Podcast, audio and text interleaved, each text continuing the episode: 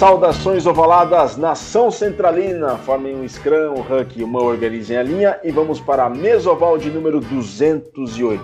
Eu sou Virgílio Neto, o Virga, e nesta mesa de debates da 208ª edição do Mesoval, vamos à escalação. Eu conto com ele que nunca falha. Como você está, Júlio Muralha? Tudo bem? Ô Virga, bom dia, boa tarde, boa noite para você, para todo mundo que está ouvindo o Mesoval. É, Cara, tô bem, tô bem. A princípio eu tô ainda um pouquinho resguardado ainda, mas eu, eu tô bem. Eu tô, tô, tô animado com o papo de hoje aí, que é uma é um momento histórico que eu pude vivenciar enquanto eu estava jogando, enquanto eu estava acompanhando o mundo do rugby. É uma coisa muito legal que é, deu uma fagulha para um monte de coisa que aconteceu de bom depois dessa data. É muito show. Gostei desse, desse, dessa, desse seu desse substantivo que você usou, Muralha, a fagulha, para muita coisa bacana que aconteceu. E realmente, né, foi o estopim para uma década muito intensa que viria pela frente, né, Júlio? É, exatamente, cara. É assim, o que é, a gente está vendo hoje em dia do rugby atualmente no Brasil vem dos frutos dessa época aí, entendeu? Foi plantada há um tempo atrás que hoje está dando resultados bons e que eu tenho certeza que vão dar mais resultados bons daqui um bom tempo. Né? A, a, sementinha foi plantada, a fagulha foi feita e agora. Fagulha eu acho que é meio assim, né? Porque fogo, essas coisas não é muito legal, não. Mas a, a, a ideia foi plantada, a semente foi plantada e a gente está tomando rumo e tá, vai dar bons frutos daqui um tempinho. Com certeza. Foi não tenho dúvidas, a semente foi plantada, vai dar bons frutos e os frutos já têm sido colhidos e, com, e em abundância. Agora nós temos um integrante novo nesta mesa, que vem lá dos Pampas, né, que apresenta o Galpão do Rugby, que é um podcast sobre o rugby do Rio Grande do Sul, sobre o rugby gaúcho. Eu não bolei uma rima para ele, mas assim eu farei até o final desta gravação, até o final deste episódio, desta edição mas eu falo com ele. Augusto Betil, o Gutito Augusto. Parabéns pelo seu trabalho, muito obrigado por ter aceitado o convite para fazer parte é, desta mesoval adaptada para um galpão bem gaudério. Tudo bem, meu velho? Ô, Viga, muito obrigado. Eu tenho que agradecer por, por esse convite de participar desse, desse episódio tão especial do Mesoval. E tentar aprender um pouco mais com vocês e trazer essa experiência e toda a qualidade que vocês têm para fazer o Mesoval um pouco aqui para o Planalto, né? Nós ainda não chegamos nos Pampas, aqui em Ah, é verdade, verdade. É localizado no Planalto Médio, né? E mas vamos chegar aos Pampas, vamos chegar a todos os rincões aqui do Rio Grande do Sul para divulgar mais o rugby gaúcho, né? E Bom, eu estou muito, muito feliz e muito honrado de estar participando desse episódio que nós vamos falar sobre esse evento tão marcante e tão importante para nós, rugbyers gaúchos e rugbyers brasileiros. Né? Verdade, tem toda a razão. Gutito, muito obrigado por ter aceitado o convite mais uma vez. É, nós que temos que aprender com vocês, nós que temos que aprender contigo e com todo o trabalho que você faz aí em Erechim, diretamente de Erechim, no Planalto Médio. Né? Erechim já é norte do Rio Grande do Sul, né? Quase divisa com Santa Catarina, não, Gutito? Sim, nós estamos bem próximos aqui. A, a, divisa com Santa Catarina leva cerca de 30, 40 minutos até a gente chegar na divisa aqui no Rio Uruguai. Bem no norte mesmo. Bem no norte. Bom, o Uruguai é o local do onde se passou o feito que nós vamos tratar neste do centésimo oitavo episódio. Mas antes de apresentar o convidado super especial que queríamos ter chamado há muito tempo, só que a gente aproveitou essa ocasião dos, do motivo do nosso episódio. Só lembrar vocês para colaborarem com a mídia independente do Brasil, acessem central3.com.br e verifiquem todos os podcasts, toda a produção de conteúdo que o pessoal da Central 3 faz. Meu time de botão, xadrez verbal, fronteiras invisíveis do futebol, medo e delírio em Brasília, inúmeros podcasts não só sobre esportes, mas sobre artes, cinema, incontáveis assuntos, incontáveis temas disponíveis na Central 3. Então acessem apoia.se barra Central 3. Mais uma vez, apoia.se barra Central 3 e colaborem com uma contribuição mensal para a mídia independente do Brasil e especificamente a Central 3. apoia.se barra Central 3. Um abraço ao Matias Pinto, ao, ao Leandro Amin, a todo o elenco que compõe a Central 3 e toda a equipe que produz um conteúdo de muito, de altíssima qualidade. Parabéns a todos e tem sido minha companhia constante durante esta quarentena, durante este isolamento social.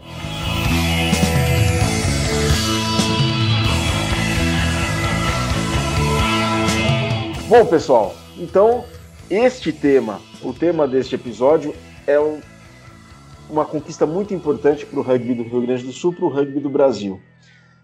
Dia 6 de novembro próximo, de 2020, comemoram-se 10 anos da vitória da seleção gaúcha masculina de 15 sobre a seleção de desenvolvimento do Uruguai. Atualmente, os Teros 15. Se a gente for comparar, hoje, a, a, antiga seleção de desenvolvimento do Uruguai hoje corresponde aos Teros 15, que é a seleção B do Uruguai. Tem os Teros e os Teros 15 seriam o que foi há 10 anos a seleção de desenvolvimento do Uruguai.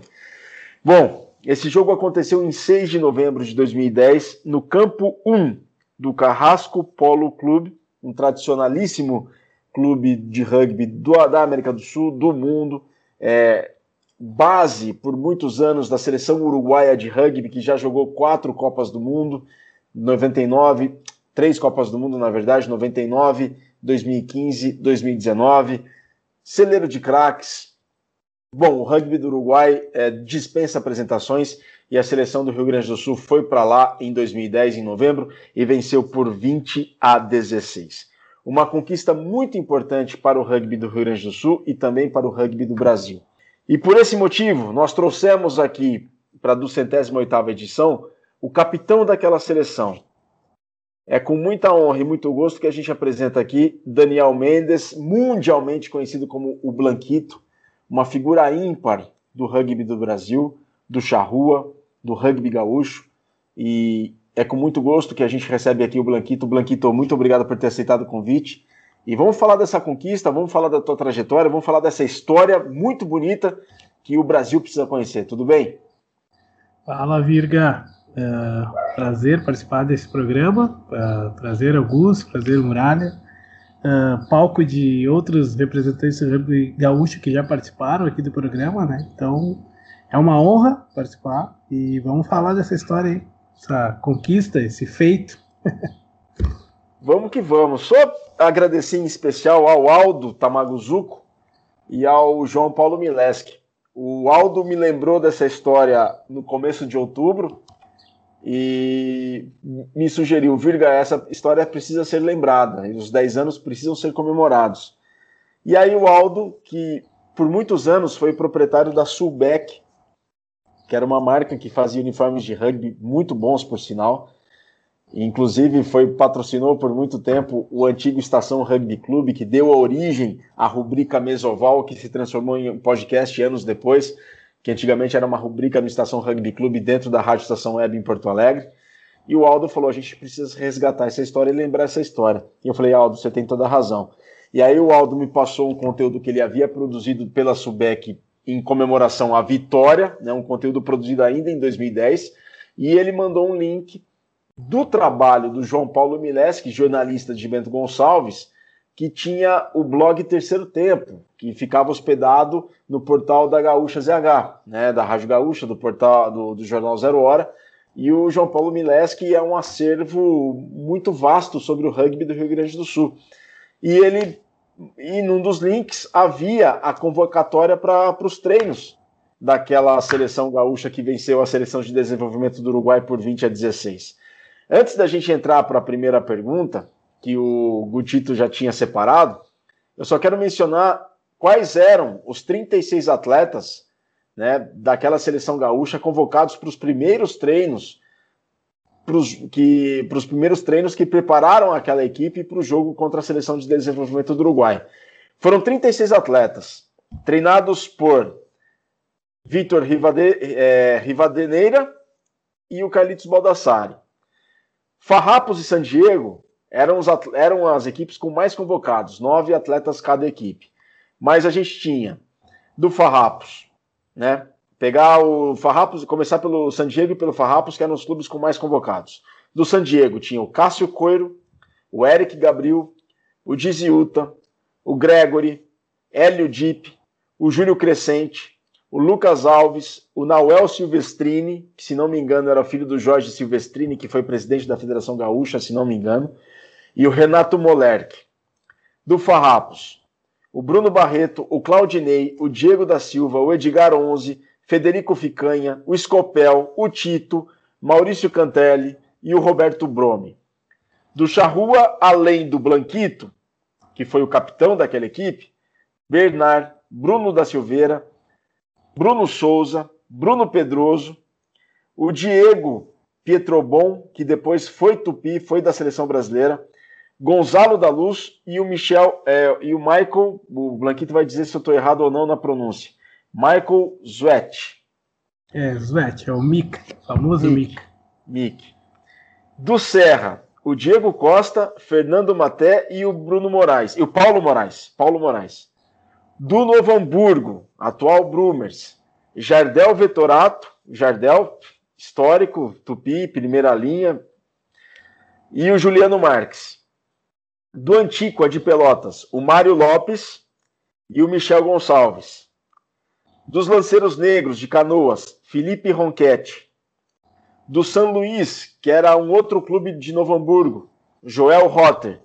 E para finalizar, de Bagé, o Fronteira Sul era representado pelo Lucas Miller.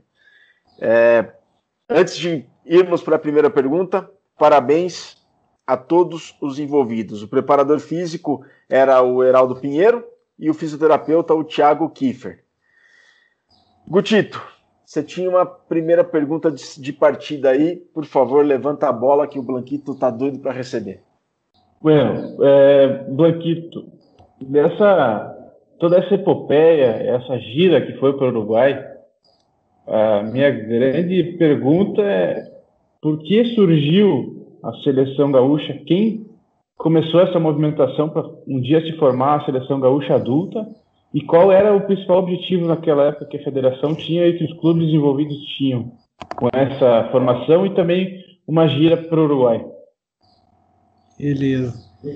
Cara, o, acho que o principal objetivo, né, e, e também quem formou, o que eu me lembro, assim, bem, era mais um objetivo do, do, do da diretoria da, da federação, o, o Heraldo também era da federação na época, né, Uh, era uma intenção mais de, de primeiro uh, juntar os times, né? Criar uma união entre os times. Na época, o nosso rugby gaúcho ele estava numa crescente bem, bem importante. Tinha muitos times, tinha muitos jogadores. San Diego, Fábrios e Charrua, principalmente tentando bastante lutar para ser os times campeões e jogar a primeira divisão, Copa do Brasil, que na época existia, o Novo Hamburgo e outros times também investindo bastante em categorias de base, em time principal, time B, etc. Enfim, era uma época de fartura de jogadores, tá? Muita rivalidade envolvida. A federação querendo crescer dentro do cenário brasileiro, né? E sempre teve isso no Rio Grande do Sul de, de o fato de nós termos uma posição geográfica importante com o Brasil e Argentina e talvez não usufruir disso, né? Então a intenção era basicamente essa, era evoluir nossos jogadores, criar uma união entre eles, né? Uh, uh, e subir o nível de jogo, tá? E também se preparava, na época se comentava muito sobre um dia existir um campeonato brasileiro de seleções e o Rio Grande do Sul queria sair um pouco na frente. Até se entendia, até hoje se discute muito sobre esse formato, que é mais tradicional em outras uniões, em outros, outros países, né? E na época se falava muito, quem sabe o Brasil vai começar a ter um uh, brasileiro vai ser mais focado em, em federações e o Rio Grande do Sul já queria dar um primeiro passo, tá? Então, acho que a, a, iniciativa foi da federação, né, com algumas pessoas influentes lá dentro, e depois o objetivo era esse, era crescer realmente o rugby do Rio Grande do Sul, né, dar um passo sólido uh, com todos os clubes, né, e desenvolver os jogadores. E foi um, um ponto bem importante de desenvolvimento para todos os jogadores. Pena, uma pena não ter tido continuidade, porque jogar nesse nível para nós era muito diferente, treinar do jeito que a gente treinou, a gente nunca treinou na vida, eu acho, naquela época. Então, acho que era isso, Augusto. Não sei se eu respondi completamente da pergunta, mas uh, uh, era isso. Ah, e, e uh, eu acredito que na, naquela época, os, por terem muitos clubes e os clubes serem relativamente novos, ou pelo menos muitos tinham estavam surgindo, ou tinham pouca uma, uma idade muito menor, né? tu acha que um dos grandes legados para essa dessa seleção foi principalmente o que para os clubes? Acho que principalmente foi a troca de experiência, né? Eu acho que ali se criou algumas, alguns laços entre dirigentes, entre jogadores. Na época, os dirigentes os jogadores muitas vezes eram as mesmas pessoas, né? Às vezes só jogava contra, nunca do mesmo lado, né? Então eu acho que esse, essa ligação que se criou um pouco ali e também o fato de a gente conseguir ter jogado com times muito mais fortes, ter tido uma experiência bem legal, porque não foi só a viagem, né? Foram todas as viagens, porque nós treinamos muito e todos os treinos cada vez eram numa localidade diferente, até para privilegiar os clubes, e aquilo foi criando uma atmosfera, né? Então, acho que o legado foi essa união, esse jogo mais competitivo, esse, essa cara de, de quase uma finalzinha de Copa do Mundo para nós lá, até porque a gente também chegou lá e o cenário era totalmente diferente do que a gente esperava. Né? A gente talvez ia jogar para perder e os caras não iam nem dar dar muita atenção para isso. Chegamos lá, os caras queriam muito ganhar da gente, estava lotada aquela bancada lá do Carrasco Polo. Então, eu acho que esse legado, uma experiência muito legal. Todo mundo que participou uh, lembra disso. Teve gente que teve experiências muito mais importantes logo depois disso, né? O Virga comentou sobre pessoas. Teve gente do time que foi ser treinador da CBRU, teve gente que foi ser jogador internacional, como o, o, o Diego ali, o Banana, o Jardel e até alguns outros ali que tiveram oportunidades também na, nas seleções nacionais, mas todos lembram com carinho dessa experiência, foi talvez a primeira, né? E já ali também o bichinho do rugby para os caras que queriam jogar num nível mais, mais alto, talvez ali foi o, o que alimentou essa, essa ambição, né?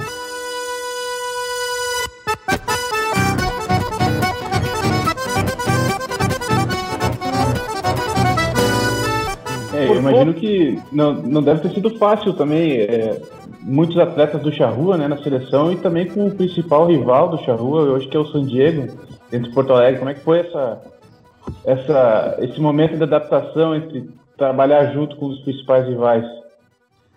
É, cara, eu acho que na época, até para os mais jovens, foi muito importante, tá? Uh, para o pessoal que já era mais veterano, não que eu fosse um veterano já naquela época, mas já não era mais um guri, Uh, eu já tinha uma relação melhor com, com, com o pessoal, e naquela época, especialmente ali, 2009, 10, a rivalidade era bem grande, né? Porque começamos a ter realmente um campeonato gaúcho, veio o Farrapos já se fortalecendo, e aí começamos a ter um campeonato que tinha muita disputa mesmo, né? Então, estar perto, conhecer mais as pessoas, até o filosofias de clube uh, e de rugby, foi bem importante, foi, foi, foi uma experiência muito legal. Até para mim, por exemplo, ser o líder de todas essas pessoas que no fim estavam todos. Uh, tinha todos uma rivalidade, até com o Farrapo já tinha, né? O pessoal já estava competindo forte e, e, eram três times que jogavam na época no mesmo nível. E então foi, foi bem interessante isso daí. De, é, com, com isso que o Gutito disse, eu quero colocar o primeiro áudio do nosso mesoval aqui 208, que é do Lucas Martins. O Lucas ele descreve um panorama muito bacana sobre o que, que acontecia e qual que era o aspecto do rugby do Rio Grande do Sul naquela época dos idos de 2009 e 2010. O, na época o, o, Lucas era treinador do Osório. Então vamos ouvir aí o Lucas Martins que nos conta um pouco de como era o ambiente do rugby do Rio Grande do Sul no 15 masculino entre 2009 e 2010. Uh, cara, em 2010 foi o ano que o ano, esse ano da seleção foi o ano que uh, estreitou os laços entre os clubes por causa da seleção gaúcha adulta, né? Era uma época em que o, o San Diego era chamado de Golden Boys porque tinha um elenco que jogava junto, uns 5, 6 que jogavam junto durante desde o juvenil, durante muito tempo, então eles eram os Golden Boys assim. E aí o Charrua era um clube bem brigador e eram os Bad Boys. Então uh, foi uma época que, que deu uma, uma apaziguada na rivalidade, por, até por causa da, da viagem que, que, o, que a delegação fez junto, enfim. Eu lembro bem disso, assim. Uh, 2008 e 2009 foram anos bem difíceis nesse sentido de, de rivalidade, assim.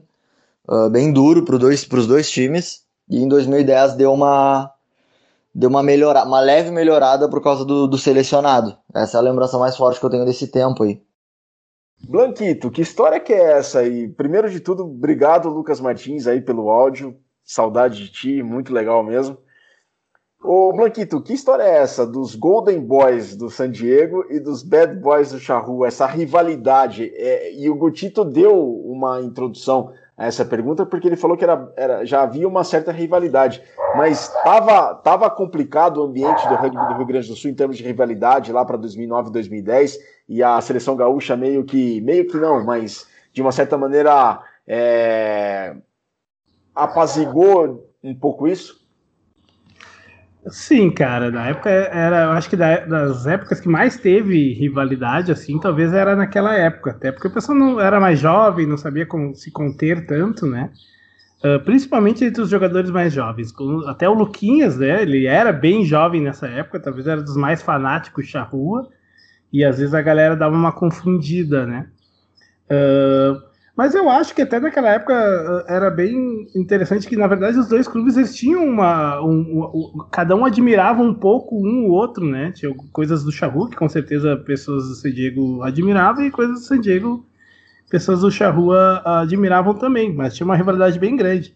Tinha essa história de Golden Boys, né? Talvez até os guris do San Diego aí são são amigos, mas deve, não devem lembrar com tanto. Né, era meio frescura isso, diria. E dos Bad Boys também, era uma frescura que, que, que, que, inventaram, era mais a questão de torcida mesmo. Ah, se são Golden Boys, a gente é os Bad Boys, mas não tinha muito essa história de, de bater, de fazer nada. Era mais realidade mesmo fora de campo, tá? Uh, e a gente tentava até conter bastante isso, né, Virgílio? Até eu me conversava muito com os guris e tentava dizer para eles, galera, tanto do Charrua quanto do CJ, que a gente era jogador de rugby, não torcedor, né? Por mais que se confunda muito isso no rugby amador, mas a gente tinha que ter uma postura, né? E eu acho que foi uma época que tinha bastante rivalidade, mas nunca passou de, de dentro de campo, nunca teve nada a mais do que isso. Eu acho que foi. Era até engraçado né, de lembrar essas coisas de, da gurizada na época. Muralha. Blanquito, é... a pergunta que eu quero fazer para você é: naquela época, é, como você disse agora, era é, muitos jovens ainda, é, experientes com algumas coisas e tal, e a gente com a cultura enraizada do futebol, disputa, essa brincadeira que a gente tem, ainda bem que no rugby é bem mais sadia, mas você tinha noção do alcance que tudo isso, desde do, da proposta de se formar a seleção gaúcha, esses treinamentos em deslocamento em vários locais, em vários pontos, não sendo no local central, até chegar no, no vestiário para entrar no campo, o alcance que tudo isso ia ter para você e para aquele grupo é, até hoje. O que, que te levou, o que, que tudo aquilo levou para você chegar a esse ponto hoje e ver assim, olha, isso deu certo, isso deu errado, isso foi o que me motivou a fazer isso, isso é, eu percebo que é, contorna para chegar num ponto que a gente está vivendo na realidade do mundo do rugby, tanto regional no sul, quanto no Brasil, quanto nos planos que a gente está vivendo no, no, rugby do Brasil para o exterior. Olha, Burá, é, é, na época eu era, eu era jogador, eu queria era jogar rugby, óbvio que também na época termina que esse pessoal mais da, da antiga terminou tendo um, um, fardo diferente de não só jogar, como tinha que organizar o time, tinha que organizar o clube, tinha que tocar a federação, tinha que marcar o campo, tinha que chutar, tinha que cabecear. Uh, e na época eu só queria jogar rugby, até era coisa que eu movimentava muitas coisas no rugby aqui no, no meu clube ou no estado mas porque eu queria ser jogador, né? Então vocês nem sabiam o que, que ia acontecer. Na época, eu lembro que eu tava jogando campeonato, tava primeiro torcendo para ser convocado. Né? E aí depois uh, começou os primeiros treinos, o, o Vitinho, que era um treinador argentino, ele não conhecia ninguém, né? Na verdade, ele tinha conhecido alguns, alguns jogadores assistindo alguns jogos do Campeonato Gaúcho para decidir a lista que ele queria fazer, com auxílio de algumas pessoas. Então, inicialmente, eu não tinha exatamente um, um plano para aquilo, né? Eu era um jogador, foi fui escolhido para ser o, o, capitão, até o Mika era o, o subcapitão, era um pilarzão nosso aí também. Uh, e eu acho que foi, resultados foram muito legais ali para curto prazo, logo depois da gira, 2011, 12, 13, 14. Depois foi dissipando talvez um pouco o resultado daquilo, mas todo mundo lembra com, com carinho. E com certeza teve muito resultado para muito jogador, né? Eu acho que teve gente que talvez decidiu realmente jogar rugby a partir dali, talvez um Lucas Miller, que pô, virou também um, um expoente de, de nível. Cara, não lembro até se o Miller estava nas Olimpíadas, acho que sim, eu estava lá, agora não me recordo de ver ele. Mas eu vou, eu tava... vou confirmar aqui, eu vou confirmar aqui o plantel dos Jogos Olímpicos. Ah. Eu não lembro se ele não tinha se machucado, alguma coisa assim. Mas uh, foi um cara que teve uma carreira internacional e talvez ele ali foi o gatilho de ele realmente, ah, vou jogar rugby, porque ele era novataço mesmo, né? Na época, eu lembro que ele é um cara que corria muito rápido. Realmente ele era muito rápido pro, pro nível que a gente jogava e o treinador escolheu ele, ele viajou, ele me falava, ele não sabia nem onde se posicionar. Eu lembro das conversas que a gente tinha. E então eu acho que teve resultado, sabe, Muralha? Difícil de tangibilizar, mas, pô, o Jardel, cara, o Jardel virou o, o, pilar da seleção, talvez ali também foi um fator motivacional grande para ele, né? Uh, então acho que são coisas que, que, que difícil de saber se uh, essa gira que fez acontecer, mas talvez ela tenha colaborado um pouco, né? Então não tínhamos nenhum plano, mas eu acho que teve resultado legal aí no até hoje, talvez estamos colhendo.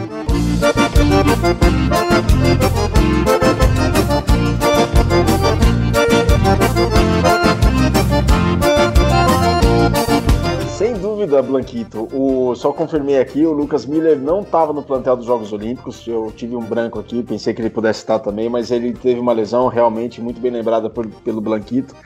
Mas ele teve em toda a preparação para os jogos e depois dos jogos também, teve muito com Sim. a seleção. Ele fez uma carreira muito bonita com os Tupis também, né, com a seleção de Sevens, com a seleção de 15 jogou também. Muito bacana. Inclusive, a gente tem um depoimento dele que na altura era jogava pelo Fronteira Sul, ele que é natural de Bagé, ele tinha acabado de entrar na universidade. Bom, ele tem uma história muito bacana e ele vai compartilhar aí conosco. É, então, Virga, é, participei sim da, da, primeira seleção gaúcha que a gente foi jogar lá no Uruguai. E foi meu primeiro jogo de 15, minha primeira viagem para fora do país para jogar. E eu tava na faculdade ainda, tinha acabado de conhecer o rugby. E foi super legal a viagem, a estrutura, conhecer o, o clube lá do, do Carrasco Polo no Valentim Martinez e tal. E aí conheci o Blanquito lá, ele era um dos capitães, não sei se era o capitão, mas era um dos capitães, eu já, já tinha ele como uma referência. Não, e foi animal, ganhar dos caras lá, foi uma festa muito grande. E, e além de, de ter o Blanquito como um dos capitães e mentores lá dessa viagem, teve uma história que no meio do jogo estava lá e do nada alguém achou um dente no chão e todo mundo ficou meio apavorado. E o Blanquito falou: Não, é meu dente. Nossa, como assim? Então, e aí ele falou: Não, guarda aí. Deu para alguém guardar o dente e tal. E a gente não entendeu nada. Depois que ele foi falar, não, é normal, é minha, minha prótese e tal, ela cai de vez em quando. Aí ganhamos o jogo, comemoramos, depois ele foi lá, pegou o dente de volta. e foi só alegria. Mas, pô, que legal, cara. Aqui tu. Uma, uma grande personagem do rugby gaúcho aí. Um abraço, Blanquito, um abraço para todo mundo aí, Virga. E bom programa para vocês aí. Até mais. E aí, Blanquito? O que, que eu vou te falar, né, cara? Você perdeu o dente, como é que, é? Como é que era isso? Você acharam o dente e você é, jogava... Era uma loucura, cara. Isso aí o Mauri, o Cantelli, depois, cara, se matava rindo dessa história aí. Bom, vou contar. É, na época, cara, eu já tinha quebrado. Tinha um dente meu que eu tinha quebrado umas sei lá quantas vezes, né, cara? Ele já tava, vai, vai reconstituindo, o dente já tava pela metade, né? No meio do jogo, até não era prótese, ainda. Uh, no meio do jogo, quebra o dente. Uh, acho que foi de um tackle, alguma coisa assim. E aí. Não, e daí não é que alguém achou, eu mesmo achei, só que eu fui lá no banco de reserva, cara, alguém guarda meu dente.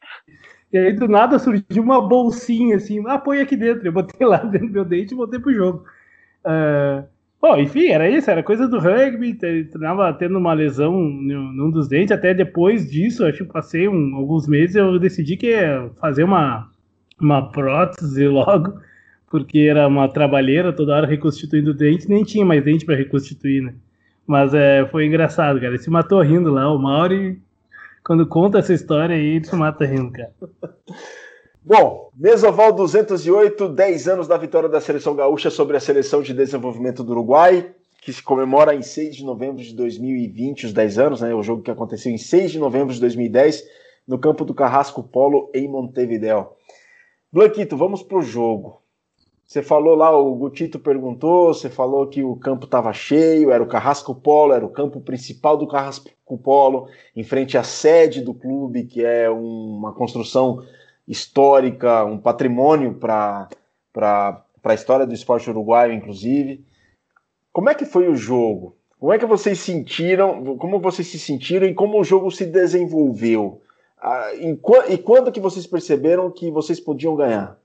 Tá, cara, vamos lá. Então, acho que para contar essa história tem que lembrar o que, que era o rugby do Brasil naquela época, né, cara? Eu acho que hoje, nos últimos anos, com os resultados que o rugby brasileiro terminou alcançando, a gente tem um respeito diferente já, né? Da, no cenário sul-americano e até fora da América do Sul. Uh, mas naquela época o Brasil ainda era bem inferior ao nível que se jogava no Uruguai, no, no Chile, Argentina principalmente, etc. Né? Então e imagina, era, era o Valentim Martinez, né, cara? Era o torneio lá, um dos maiores torneios da América do Sul, lotado de pessoas. Uh, todo mundo curioso, sempre foram curiosos para ver os times brasileiros jogando lá no Valentim Martinez e tal. Era uma época que o Brasil prometia evoluir, mas ainda estava patinando, né? Então eu imagino que chegamos lá no campo, cara, todo mundo foi pro estádio. Primeiro que é o campo que todo mundo quer assistir os jogos, porque lá são os principais jogos, né? E ele lotou aquela arquibancada. Quando nós chegamos lá, já tinha uma expectativa do que, que ia acontecer. Uh, já no vestiário, quando a gente estava se arrumando, já, já deu uma tensão, né? Porque a gente percebeu todo mundo olhando, todo mundo acompanhando, falando sobre o, sobre o jogo, né?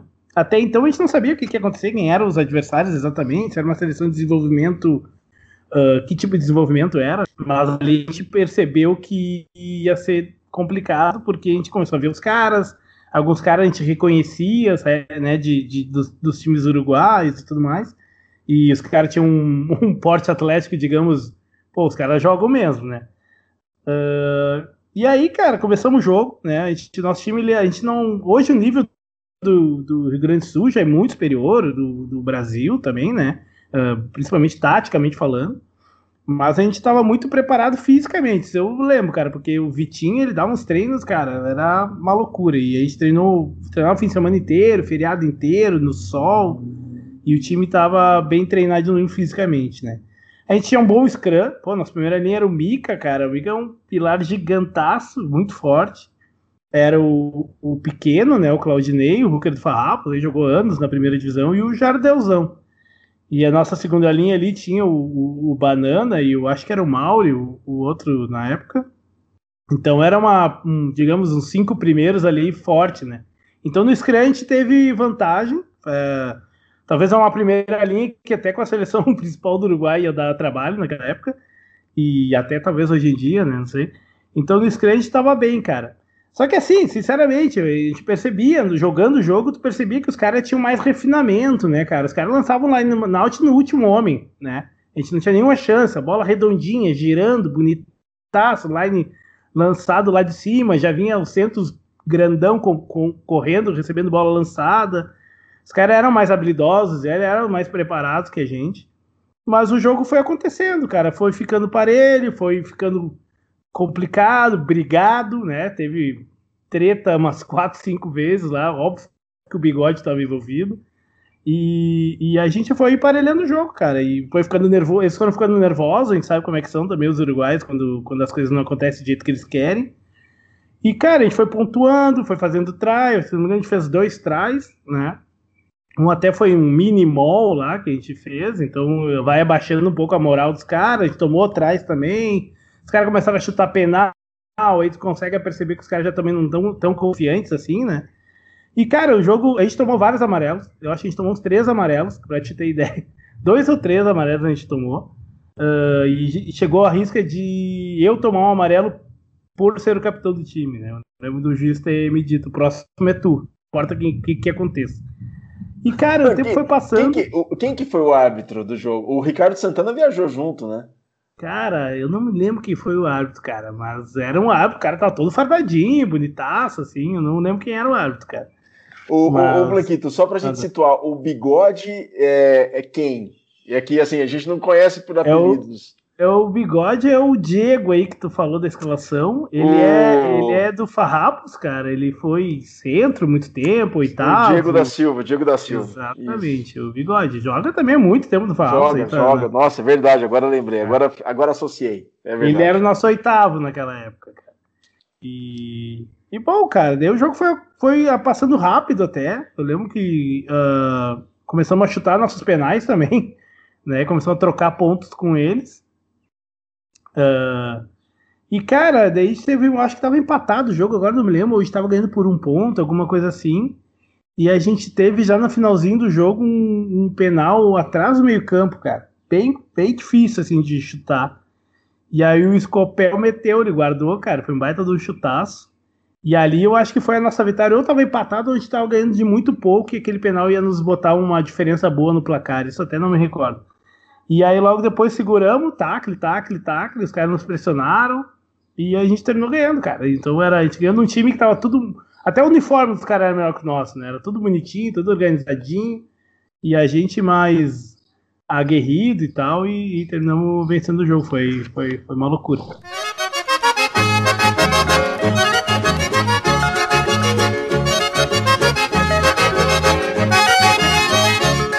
Placar estava 17 a 16 para vocês e o Scopel guardou um chute de trás meio de campo. E eu tenho. A gente separou aí um depoimento do Scopel que a gente coloca no ar agora. Cara, sobre o Uruguai, que eu acho bem legal, bem interessante, foi que a gente treinou muito, cara, treinou muitos finais de semanas. Uh, eu acho que a gente teve. Antes o rugby era mais desunido, vamos dizer assim, e a gente teve um pouco de cada time e a gente acabou se tornando muito unido, acabamos treinando e acabamos até vencendo um time muito forte que era o Uruguai naquela época. Uh, muitos jogadores já estavam na seleção principal e depois continuaram o, o seu legado no, na seleção uruguaia. Uh, um fato engraçado. Uh, teve vários, mas na parte de jogo foi nas questões de chute, de, Uh, demorou um pouquinho pro Blanquito criar confiança, mas quando eu comecei a guardar as bolas, aí ele falou, vamos chutar. E aí teve essa curiosidade que um dos últimos lances, eu tive a felicidade de acertar um chute, um dos poucos chutes tão bonitos que eu acertei na vida, foi um chute longo, de trás do meio de campo e tudo mais, onde ele falou, não, tá, tá confiante, o Scopel pode chutar, e foi o chute que garantiu a nossa vitória. Mas o grupo era muito legal, treinamos pra caramba. Uh, foi uma viagem que sensacional. Acho que todo mundo se puder fazer uma viagem assim com sua equipe ou, ou uma seleção estadual é gratificante. Uh, o treinador Vitinho, entre outras pessoas, sim. Ô Blanquito, era isso mesmo? Você não estava botando muita fé no Scopel, não? não, capaz, cara. Não era não botar fé. Até porque ele já estava chutando vários penais nossos, ele fez alguns pontos, meteu as conversões. Todos os nossos trás foram, não foram fáceis de converter, né? E a gente já conhecia o Scopel, ele já tinha. Já estava com a fama de ser um ótimo chutador, era o nosso chutador oficial. Mas, cara, era um chute bem difícil, tá? E a gente tinha recentemente até feito um try ali de um mini mall e eu, e eu pensei na possibilidade de, pô, cara, será que eu troco esses esses pontos aqui por um lateral e que a gente faz um outro try e começa a ficar com uma diferença um pouquinho maior, né? Uh, e aí eu me lembro de ele queria chutar, queria chutar, e eu me lembro de ter perguntado alguma coisa, tu garante? Meio que impressionei ele, né? E aí ele, é, garanto. E cara, mas era um garanto, eu também nem eu acreditava que ia ser tão certeiro, né? Eu acreditava na possibilidade, mas não na, na certeza que ele me dava. E, cara, entrou sobrando, cara. Foi um baita chutaço. O Muralha abriu o microfone. O microfone. É, é, é aquela confiança por amizade, né? Você confia por amizade, cara. Eu confio em você porque você é meu amigo, então vai lá, né? É, eu, eu era tipo assim, eu até acredito que tu consegue, cara, mas tu tá confiante pra caralho, então tá, vai. Esse é o melhor chute, cara, porque surpreende mais ainda. Você tá esperando que ele marque, né? Então você não ia falar para ele, vai lá e chuta, mas quando marca, cara, é uma explosão é. de alegria. É... Ô, cara, e, e, e, eu vou te dizer, cara, depois daquele chute ainda teve mais uns minutos do jogo, tem mais uns 5 minutos pelo menos, e aquele chute foi, o chute foi essencial pra gente ganhar, porque a gente fez penal na frente dos zagados e os caras não puderam chutar, né? A gente fez penal no, ali nas 22 chutáveis, digamos, e os caras não podiam chutar, porque a diferença que tava no placar não, não auxiliava eles, né? E aí tiveram que arriscar, cobrar penal rápido, ir para cima, chutar para lateral, isso aí que fez a gente defender e poder ganhar. Senão a gente entrega aquele jogo, cara. No fim, o Scopel salvou a pele da galera. Maravilha. Gutito. Tá um pouco quietinho aí, Gutito. É, eu tô, eu tô tentando me imaginar dentro desse jogo como foi toda essa, essa experiência e a pressão de ir até o Uruguai encarar um time muito mais ou não tão organizado, mas digo com uma estrutura muito maior, com uma tradição do rugby no seu país muito maior. E, Blanquito, como foi é, defender esses minutos, que estava 20 a 16 para a seleção gaúcha, como foi defender esse, esses avanços do Uruguai? E como estava o ambiente do lugar, a pressão, se tinha muita torcida, como foi, como era o ambiente do jogo também extra-campo, assim.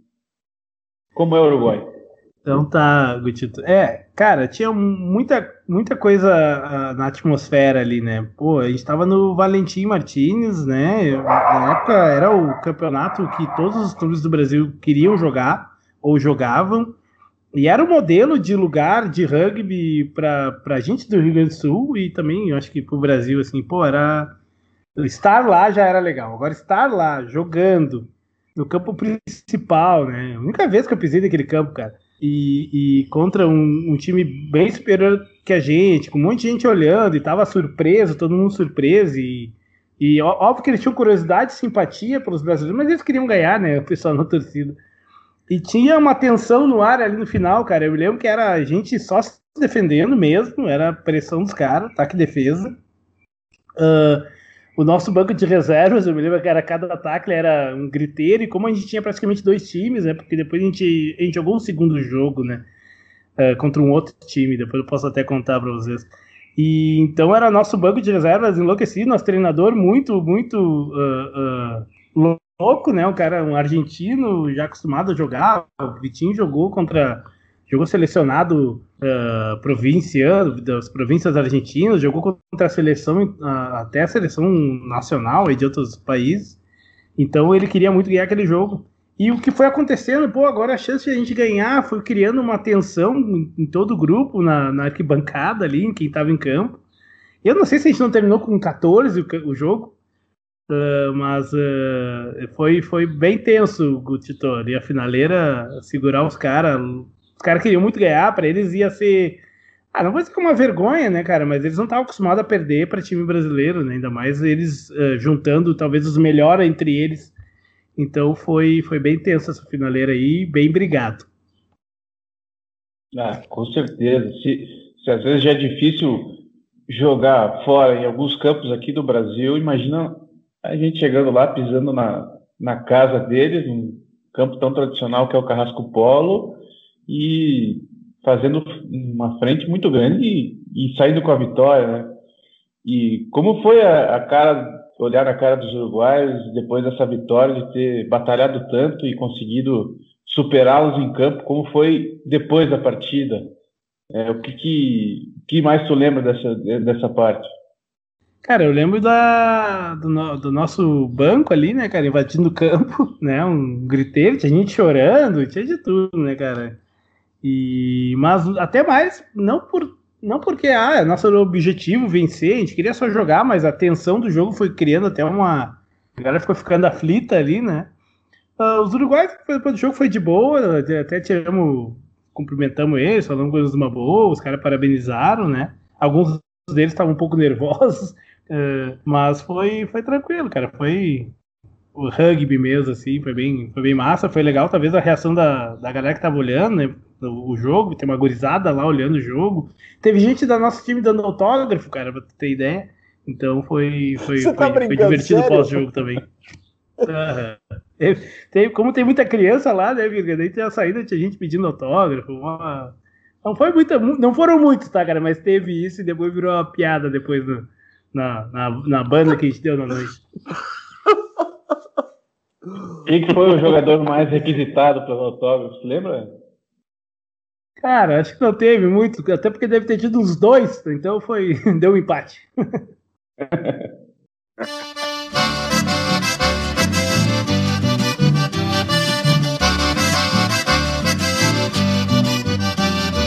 Então, Blanquito, quando eu acessei uh, o blog do terceiro tempo do. o site do terceiro tempo do João Paulo Mileski, tá no ar, tá? Eu já eu passo para vocês logo mais, né, ouvintes do Mesoval. E eu acessei a matéria e vi lá a convocação. Blanquito, eu te juro, eu fiquei surpreendido, acho que tinha uns 30 comentários, só corneteiro, cara. Só tinha corneteiro é, é, criticando a convocatória para a seleção gaúcha, que não devia olhar para os clubes, para que a convocação só olha para certos clubes, não olha para outros, e patati patatá. E chamou muito atenção, porque teve um comentário que falava assim: caramba, né? Essa, essa galera, essa gurizada, não tem no máximo três anos de rugby. Como é que é, Blanquito, ser capitão de uma equipe, de uma seleção, é, uma representativa seleção de um lugar muito importante para o rugby do Brasil, com uma turma que realmente não tinha tanta cancha de jogo? Primeiro de tudo, como é que escolheu, como é que você chegou à capitania da, da seleção gaúcha e como é que é ser seleção é, e como é que é ser capitão de uma seleção com uma gurizada com, que não tinha tanta cancha assim, apesar da idade, apesar da, da, da, da, apesar de tudo, não tinha tanta não tinha tanta cancha. Qual que é a responsabilidade disso aí, Blanquito? Cara, uh, bom, como eu cheguei à capitania, eu nem me lembro, cara. Até foi nos treinos, né? Acho que primeiro, nos treinos ali, o cara tinha que primeiro ganhar um lugar no time, né? Eu acho que o Vitinho, ele foi pensando quem era o time dele, quem é os caras que ele ia botar e não ia tirar, e depois ele definiu com o capitão, né? Uh, e aí, num dos treinos, ele anunciou que ele ia escolher os capitães do time e me, e me, e me colocou, nem falou comigo antes, ele só me anunciou pro. Acho que foi ali na, em Bento, ali do, no terceiro tempo que a gente fez do, no, no, no, nos bombeiros ali, se eu não me engano. Uh, e, cara, sobre o time, tinha algumas pessoas que já tinham um tempo de, de, de, um pouco mais de rugby, né? Tinha uma galera nova, assim. Foi tranquilo, cara. Acho que foi bem, bem tranquilo. Acho que foi até legal participar do desenvolvimento de alguns deles. Pô, até com o do Lucas aí, é um que eu me lembro mesmo, de ele me chamar e, cara, não, não sei nem onde me posicionar. Eu nunca joguei 15 na minha vida. Né? Então, ó, fica tranquilo, cara. Tenta cobrir o fundo quando for atacar, tenta acelerar e acima de tudo, que é, que é a dica que a gente sempre dá para um novato. Cara, se não souber o que fazer, faz alguma coisa, né? A pior coisa que tu pode eh, fazer é não fazer nada, ficar congelado. Então, acho que foi, foi, foi de boa, cara. Foi tranquilaço. Talvez controlar os mais velhos foi mais difícil do que os mais novos, que queriam sair para comprar um refrizinho, né? Então, acho que foi, foi, foi de boa, cara. Foi até divertido. Gutito. É, e depois desse jogo histórico, Blanquito lá no Uruguai, a seleção gaúcha teve mais, mais algum calendário, teve mais jogos. Qual foi a sequência depois dessa vitória tão grande? Cara, é, naquele mesmo ano, né, nessa ida para o Uruguai, até é importante citar, a gente não jogou só esse jogo, né? A gente levou, digamos que um time e meio ali, até também até fazendo uma, uma essa é a convocatória, tá, Virgílio? Mas no fim o time que viajou ele teve algumas mudanças, né? Uh, no fim o treino ele era meio aberto, algumas pessoas começaram a ir nos treinos e terminaram entrando por grupo, né? E outras pessoas que foram até convocadas, no fim, não estavam em outro momento da vida, já tinha encerrado sua temporada, estavam uh, estudando, finalizando faculdade, terminaram uh, pedindo para se não, não participar, né? Então até entrou mais gente, até me lembro do Marcos, por exemplo, o Marcos jogou nesse, nesse time e teve no grupo, né? E, enfim, daí nesse, nessa gira para o Uruguai, a gente jogou no primeiro dia o jogo principal, e no segundo dia a gente jogou um, um jogo, um segundo jogo, que daí era com, com, quem não tinha jogado o primeiro jogo, que era contra o time do interior do Uruguai. Era uma seleção do interior do Uruguai. Esse jogo terminou sendo até mais, mais fácil pra gente, a gente ganhou também, esse a gente ganhou com uma, uma diferença boa. E o que eu me lembro é que eu tive que jogar os dois jogos completos. E isso foi uma coisa que me doeu bastante, porque no segundo dia eu já estava destruído, cara. E aí, como eu era o capitão, o Vitinho tinha como filosofia dele que o capitão nunca sai do jogo. Então o capitão joga todos os jogos em 80 minutos, só se se arrebentar que sai. E aí, cara, eu tive que jogar os dois jogos, os dois jogos foram no calor do inferno, cara. O Valentim Martins parece que eles marcam a data no dia mais quente do Uruguai. E, e, e aí depois, Gutito, teve mais um jogo em, em Bento Gonçalves, naquele mesmo ano, mas um mês depois, aí contra o time do interior do Uruguai de novo. A gente tentou fazer com o time de desenvolvimento do Uruguai, se não me engano, a federação tentou, mas eles não podiam. E aí marcou só um jogo ali em Bento. Uh, então gente seguiu treinando para esse jogo. O jogo foi em Bento, teve um, teve três categorias, acho que teve M17, M19, uh, tudo contra o interior do Uruguai, né? E o adulto. E aí nesse jogo a gente já tava muito mais confiante, cara. Já tava todo mundo faceiraço, a gente jogou com os caras, e foi bem. Foi bastante diferença de pontos. A gente ganhou de uns. Uns 90 pontos, até não me lembro do placar. Mas essa foi o calendário, tá? Tudo isso em 2010. Nos outros anos não chegou a ter, se cogitou ter de novo nem que fosse para treinar, porque a galera tinha se divertido bastante, mas terminou não acontecendo mais nada assim a nível de seleção estadual. E assim, foi, foi uma experiência muito rica, né? Dá para ver como conta essa história que trouxe um, um legado, né, total para todos que participaram para o Rio Grande do Sul. Tu acha que faz falta ter uma, uma seleção gaúcha ativa hoje adulta e se é, é viável fazer esse movimento novamente? Eu, eu, assim, nos juvenis tiveram ainda, né? Sempre teve, até acho que até pouco tempos atrás ainda tinha, porque tinha competição. Eu acho que a viabilidade ela tem que se dar pela, pela agenda, né? Hoje os clubes, óbvio que não esse ano, né? Mas eles têm uh, bastante, muito mais jogos do que tinha na época. Até para a época era muito bom que tivesse essa gira, porque era um complemento de calendário. Às vezes a gente parava de jogar muito cedo, né?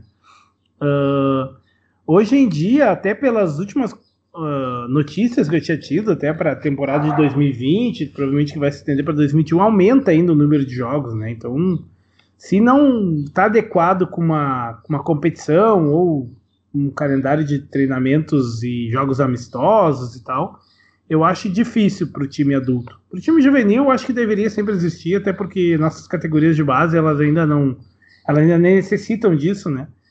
Uh, para competir nacionalmente. Mas no adulto eu vejo que teria que existir realmente algum tipo de calendário, nem que fosse de amistosos para preparar, uh, ah, para criar alguma relação com outras relações de outros estados, mas uh, se não, eu acho difícil, tá, Gutito, pelo calendário. Blanquito, é, você falou é, agora, né, com relação a, a, fomentar de novo a seleção gaúcha. Você acha que esse modelo do, do, da seleção provincial, é, como muitos países já têm, principalmente do hemisfério sul, essa parte do, do, do time provincial, do time da regional, representar a, aquela região para poder disputar o campeonato nacional. É o modelo, é, eu não digo viável, mas é o modelo que vai é, ajudar a desenvolver mais ainda o rugby no Brasil? Você acha que continuando os clubes, de vez em quando tendo essa reunião da seleção regional, é, vai ter um, um, benefício? Qual que é o, a sua visão disso? Olha, Muralha, é, é para mim é difícil hoje, né, dizer é, se eu acho que deveria ser o um modelo, né? Até não estou tão conectado nos últimos uh, anos nessas decisões. Uma época eu sei que era, já foi discutido. Imagino que quem administra o rugby nacional tem os prós e contras desse modelo ou de outro. Eu acho, mas independente disso, eu acho que eu, eu como torcedor, como a, entusiasta do rugby, eu acho muito legal, né? Eu acompanho o da Argentina, né? Eu acho que para um país como o Brasil seria muito interessante, até por identificação, né? Acho que mídia talvez teria um, um, um, uma probabilidade, uma possibilidade de ter um, uh, um acompanhamento maior de uma mídia, né?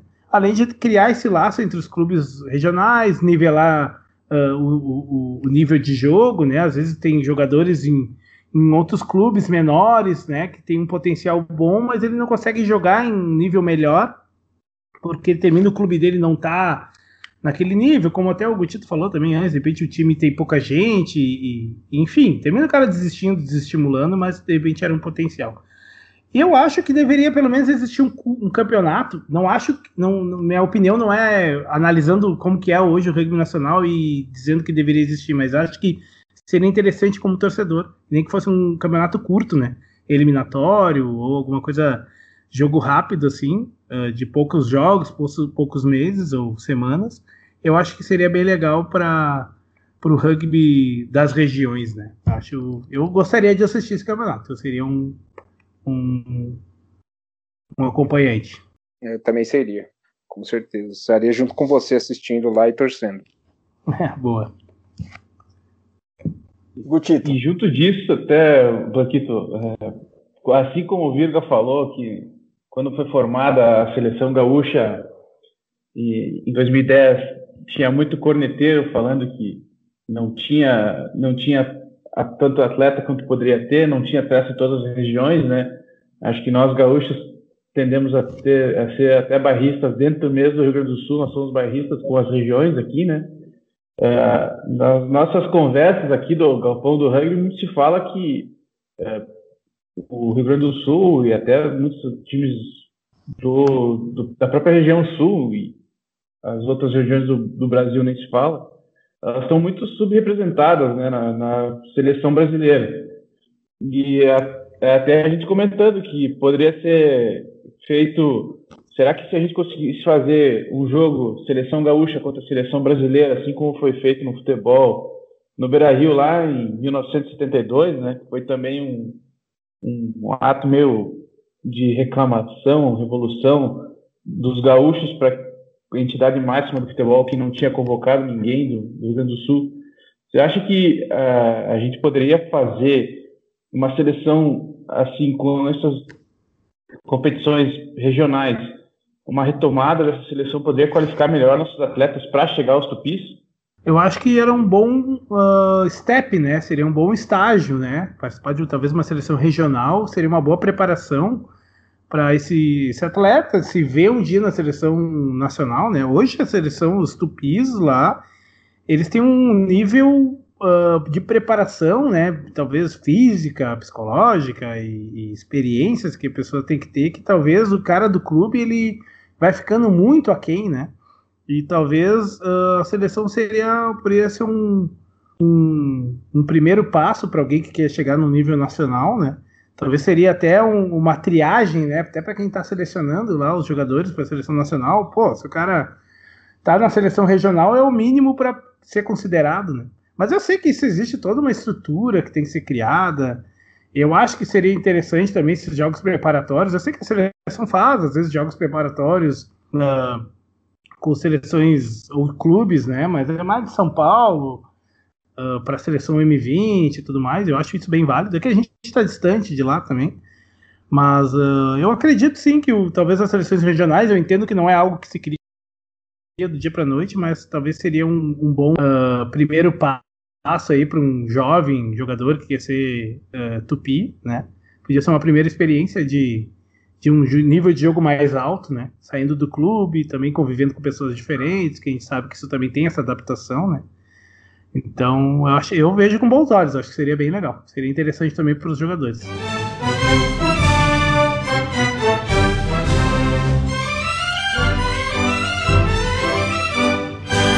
Bom, senhores, estamos na reta final do Mesoval 208. O papo tá excelente, tá muito bacana.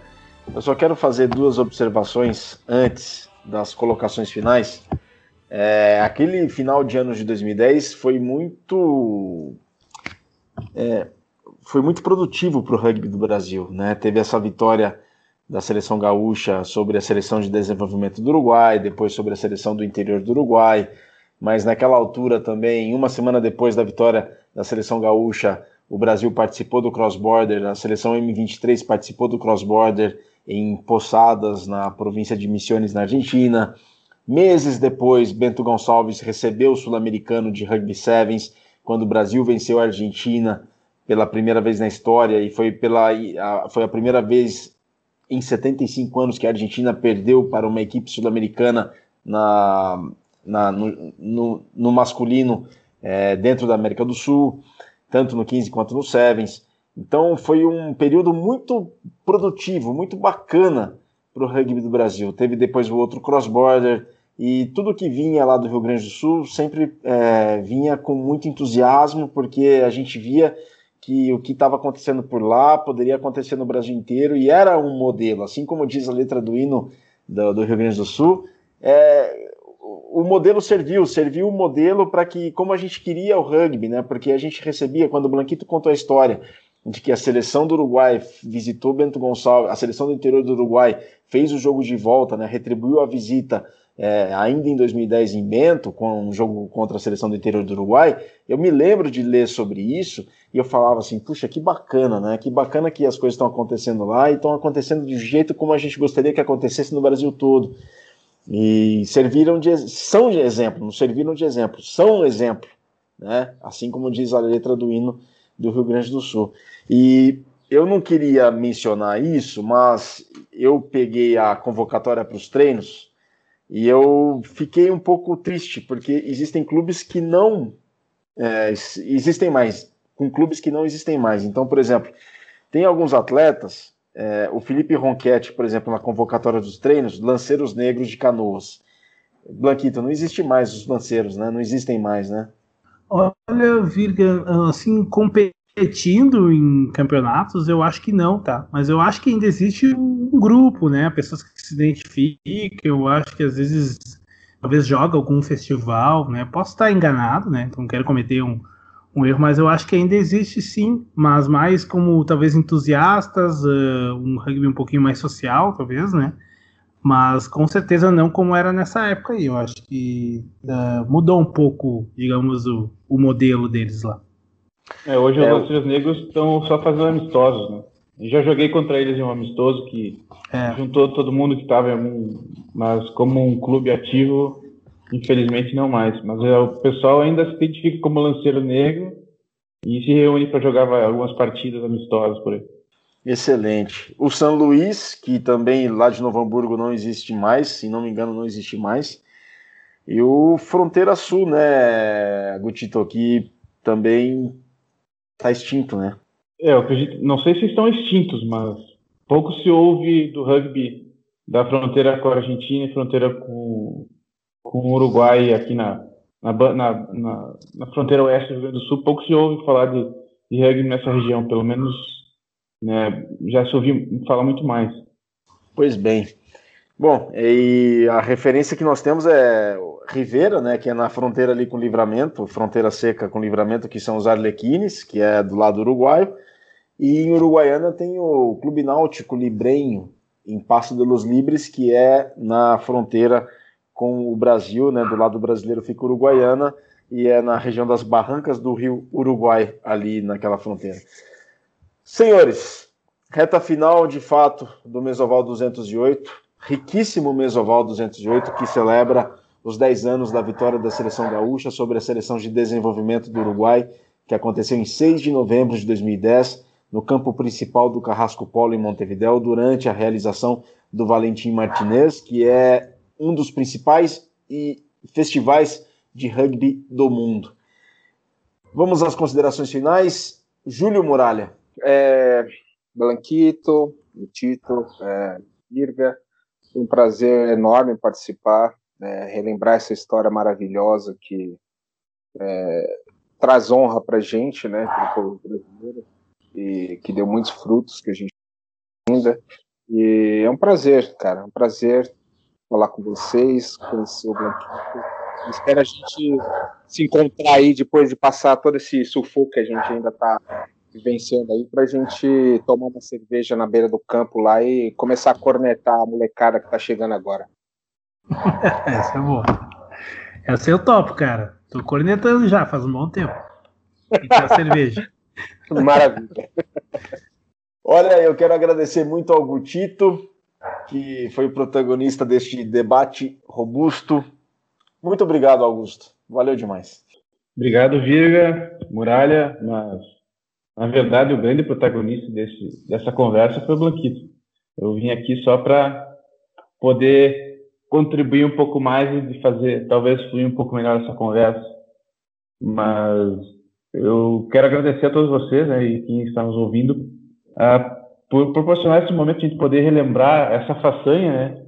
E como você bem diz, é uma façanha que tem servido de modelo a toda a Terra. Eu, particularmente, eu adoro giras, histórias de giras, acho que são atos de bravura que os clubes e times têm fazer uma empreitada dessa, se planejar e se preparar para viajar, conhecer outros lugares e enfrentar pessoas de níveis de rugby diferentes, de, de tradições diferentes de rugby.